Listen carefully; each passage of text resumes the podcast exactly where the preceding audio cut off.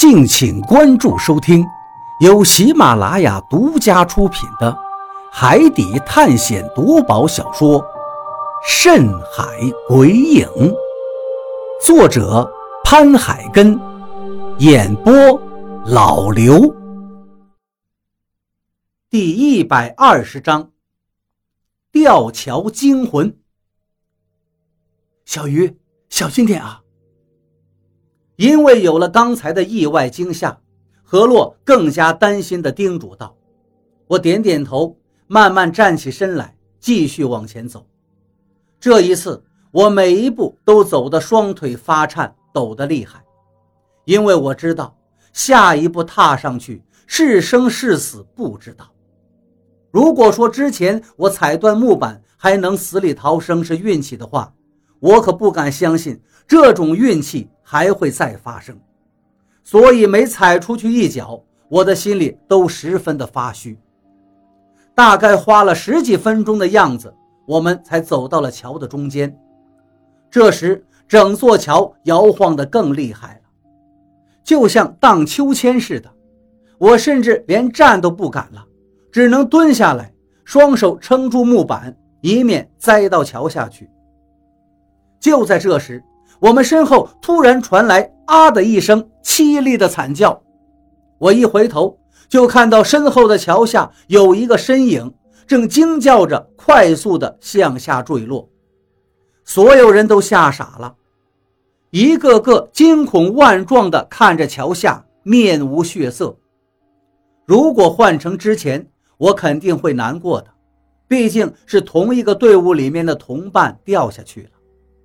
可是现在，我已经没有了这种不值钱的怜悯，因为他们跟比利是一伙的，他们死一个，对我们三个来说都是极为有利的。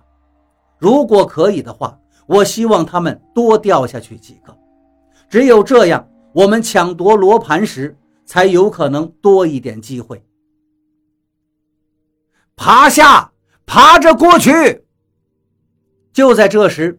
比利喊了起来，然后率先在桥面上趴了下去，因为他也终于发现，站着过桥的话，说不定随时都可能掉下去，只有趴着才能更好的保持平衡。听到比利的喊叫声，他身后的人都纷纷的趴在了桥面上，可是其中有个人刚一趴下，估计是用力过大，只听咔嚓一声脆响。他身下的木板直接被他压断了，断裂的木板掉落了下去，而那个人也跟着掉了下去。又是一声惊叫，那个人的身体已经落到了桥面以下。不过就在千钧一发之际，他竟然一把抓住了他前面那个人的脚。这样一来，虽然他下落的势头暂时止住了。可是他前面那个原本趴在桥面上的人，已经被他拖拽着从破洞里面滑了下去。放开，放开！你他妈的给老子松手！前面的人吓得脸色大变，吼骂起来。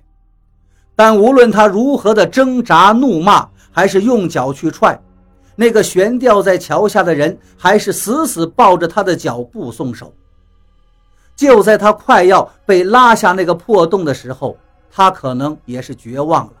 情急之下，他又去拉旁边的一个人，可是旁边那个人似乎看出他有可能会来捉自己，立刻抽出一把砍刀，手起刀落，直接将那只伸过来的手给砍断。啊！也不知道是砍断了手，剧烈的疼痛。还是因为他整个人被拉着坠下桥底，内心产生的对死亡的恐惧，那个人发出了一声凄厉的惨叫。随着这声惨叫，他们两个人一起迅速地坠落了下去。但是我们却并没有听到他们砸落到谷底的声音，只是好几秒钟过去之后，那凄厉的惨叫声才消失而已。大家都愣住了，全都看向了那个拔刀砍兄弟手腕的家伙。此时那个家伙的手里还握着那把带血的砍刀，因为砍断后面那个人手的瞬间，鲜血也喷在了这个家伙的脸上，所以此刻他是满脸鲜血，分外的狰狞。而这个家伙也好像受到了极大的惊吓，狰狞的脸色中带着惶恐与不安，浑身都在发抖。他见众人都盯着自己。哆嗦着解释道：“我，我也不想这样，我不是故意的。虽然他是故意的，但是这或许是人在面对死亡威胁时做出的应激反应吧。”比利只是看了他一眼，并没有说什么。没有谁去责怪他，因为在场每个人心里都明白，如果刚才的事情发生在自己身上，或许。他们也会这样做。大家当时谁也不敢去救人，因为没有人知道那些木板到底能承受几个人的重量。万一过去救人，木板再次发生断裂，到时连自己的小命也会送掉。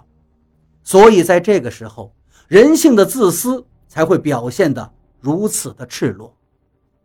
对他们而言，眼下的情况是生是死。全靠自己，没有任何一个人会在你危险来临之际伸出援手。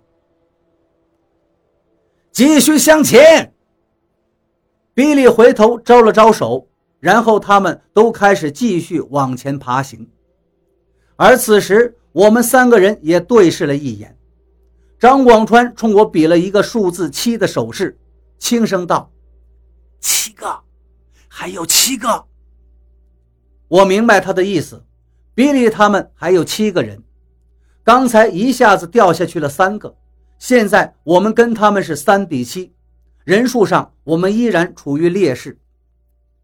张广川小声道：“小鱼，何洛，你们扶稳了，我要晃这座桥，摔死他们。”我一听这话，眉头一紧，赶紧摇头示意他不要这么做。千万不要！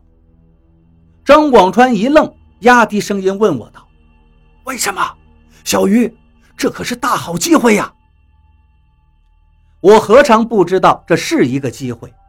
现在大家都已经来到了吊桥的中央，此时只要我们三个提前做了准备，然后突然间一通乱摇，一定能让他们几个掉下去个七七八八。可问题是……我们这样子做的话，万一比利也掉下去怎么办？要知道那块神秘罗盘在他的身上，如果他也掉下去，我们不可能下到崖底去找回罗盘。所以我对张广川说道：“罗盘在比利身上，他不能掉下去。”张广川立刻明白了，轻叹了一口气，点了点头。就这样。我们继续往前行进，我心里也在不断盘算着该如何夺取罗盘。